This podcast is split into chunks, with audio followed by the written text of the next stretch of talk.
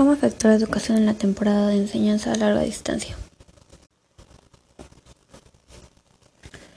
Hola, sean todos bienvenidos a mi segundo podcast de cuatro episodios realizado para la actividad de la materia de habilidades. Mi nombre es Claudia.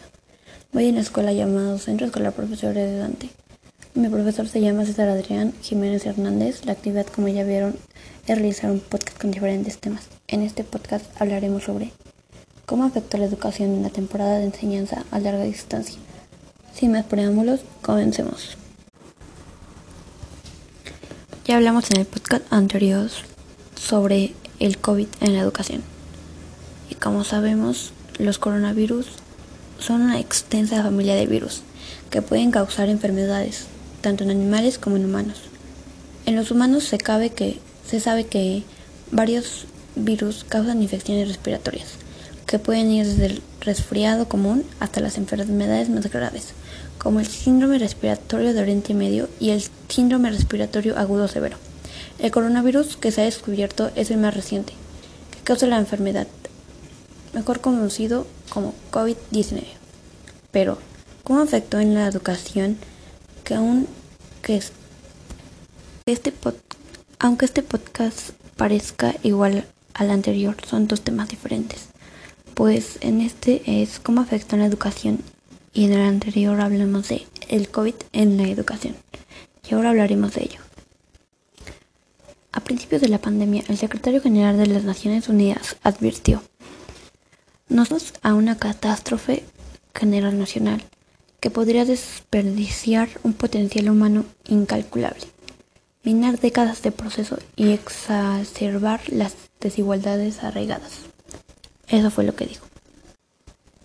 Pues con la información que Antonio Gutiérrez, que recordó, que recordó que el cierre de las escuelas debido a la pandemia del COVID-19 ha afectado a cerca de 1.600 millones de estudiantes de todas las escuelas y en todos los países, con repercusiones inmediatas y a lo largo del plazo en ámbitos como la nutrición y el matrimonio infantil, así como la igualdad de género. Pues una de las maneras en las que se afectó es que muchos niños dejaron de ir a la escuela, bueno, de tomar clases en línea a causa del impacto económico de la crisis sanitaria. Pues al no haber trabajos para sus padres y no tener dinero para el material de estudios a larga distancia, los niños tienen que salir a trabajar y aportar a la economía de su casa. Y, y entonces así ya no tienen tiempo para poder conectarse a sus clases. La educación se actúa en cuatro terrenos.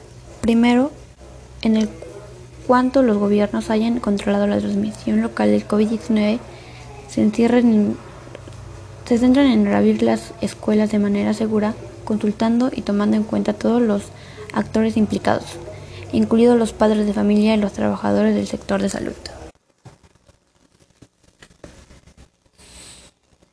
Segundo, que se dé prioridad a la educación de las decisiones presupuestales.